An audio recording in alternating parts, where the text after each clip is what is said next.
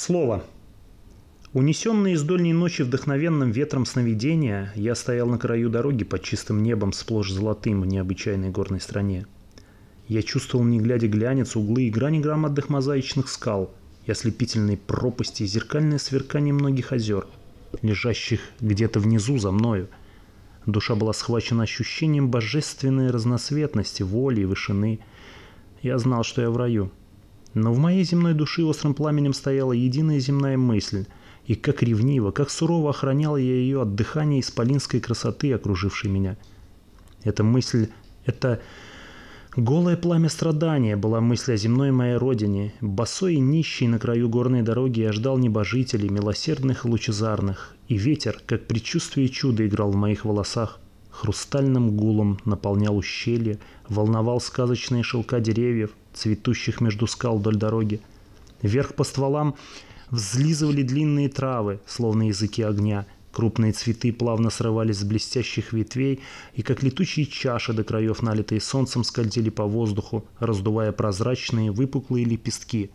Запах их, сырой и сладкий, напоминал мне все лучшее, что я изведал в жизни. И внезапно дорога, на которой я стоял, задыхаясь от блеска, наполнилась бурей крыл – Толпой вырастая из каких-то ослепительных провалов шли жданные ангелы, углом подняв сложенные крылья. Их поступь казалась воздушной, словно движение цветных облаков. Прозрачные лики были недвижны, только восторженно дрожали лучистые ресницы. Между ними парили бирюзовые птицы, заливаясь счастливым девичьим смехом, и скакали гибкие оранжевые звери в причудливых черных крапах. Извивались они в воздухе, бесшумно выбрасывали атласные лапы, ловили летящие цветы – и, кружась, и взвиваясь, и сияя глазами, проносились мимо меня. Крылья, крылья, крылья. Как передам изгибы их и оттенки? Все они были мощные, мягкие, рыжие, багряные, густо-синие, бархатно-черные, с огненной пылью на круглых концах изогнутых перьев. Стремительно стояли эти круглые тучи над светящимися плечами ангелов – Иной из них в каком-то дивном порыве, будто не в силах сдержать блаженство, внезапно, на одно мгновение распахивал свою крылатую красоту, и это было как всплеск солнца, как сквер... сверкание миллионов глаз. Толпы проходили, взирая ввысь. Я видел очи их, ликующие бездны, в их очах замирание полета. Шли они плавной поступью, осыпаемые цветами – Цветы проливали на лету свой влажный блеск, играли, крутясь и взвиваясь, яркие и гладкие звери. Блаженно звенели птицы, взмывая и опускаясь, а я, ослепленный, трясущийся, нищий, стоял на краю дороги, и в моей нищей душе все та же лепетала мысль.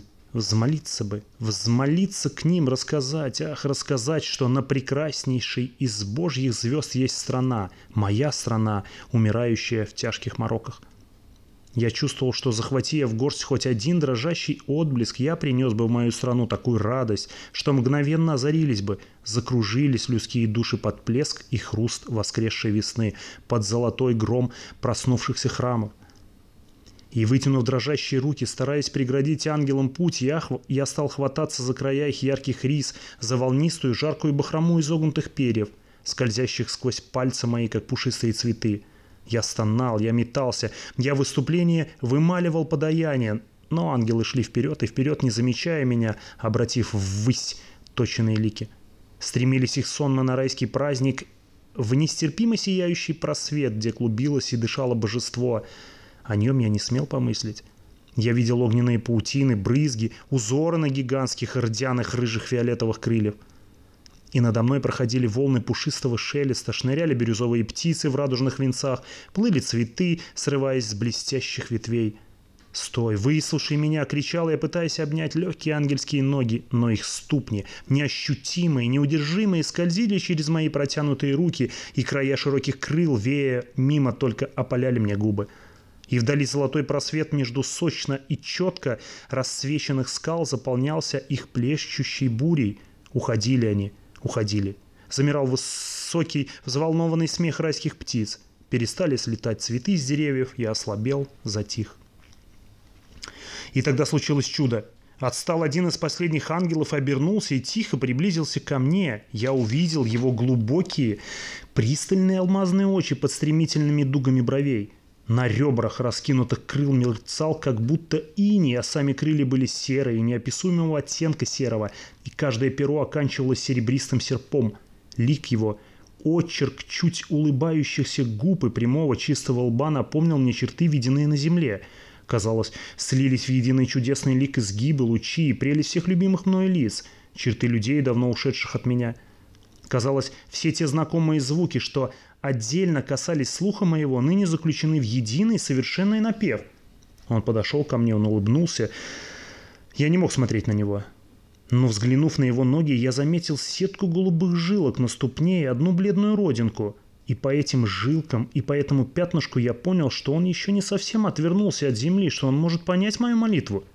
И тогда, склонив голову, прижав обожженные яркой глиной испачканные ладони к ослепительным глазам, я стал рассказывать свою скорбь. Хотелось мне объяснить, как прекрасна моя страна и как страшен ее черный обморок, но нужных слов я не находил. Торопясь и повторяясь, я лепетал все о каких-то мелочах, о каком-то сгоревшем доме, где некогда солнечный лоск половиц отражался в, наклон... в наклоненном зеркале, о старинных книгах, старых липах лепетал я, о безделушках, о первых моих стихах в кобальтовой школьной тетради, о каком-то сером валуне, обросшем дикой малиной посреди поля, полного скобиоса, ромашек, но самое главное, я никак высказать не мог. Путался, осекался и начинал с изного, и опять беспомощной скороговоркой рассказывал о комнатах прохладной и звонкой усадьбе, о липах, о верной любви, о шмелях, спящих на. Казалось мне, что вот сейчас, сейчас дойду до самого главного, объясню все горе моей родины. Но почему-то я мог вспомнить только о вещах маленьких, совсем земных, не умеющих ни говорить, ни плакать теми крупными, жгучими, страшными слезами, о которых я хотел и не мог рассказать.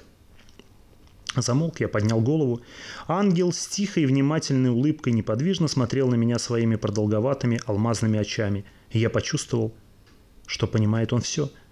«Прости меня!» — воскликнул я, робко целую родинку на светлой ступне. «Прости, что я только умею говорить о мимолетном, о малом. Но ты ведь понимаешь, милосердный серый ангел, ответь же мне, помоги, скажи мне, что спасет мою страну». И на мгновение, обняв плечи мои голубиными своими крылами, ангел молвил единственное слово, и в голосе его я узнал все любимые, все смолкнувшие голоса. Слово, сказанное им, было так прекрасно, что я со вздохом закрыл глаза и еще ниже опустил голову. Пролилось оно благовонием и звоном по всем жилам моим. Солнцем встало в мозгу, и бесчетные ущелья моего сознания подхватили, повторили райский сияющий звук. Я наполнился им. Тонким узлом билось оно в виску, влагой дрожало на ресницах, сладким холодом веяло сквозь волосы, божественным жаром обдавало сердце. Я крикнул его, наслаждаясь каждым слогом. Я порывисто вскинул глаза в лучистых радугах счастливых слез. «Господи!» Зимний рассвет зеленеет в окне, и я не помню, что крикнул.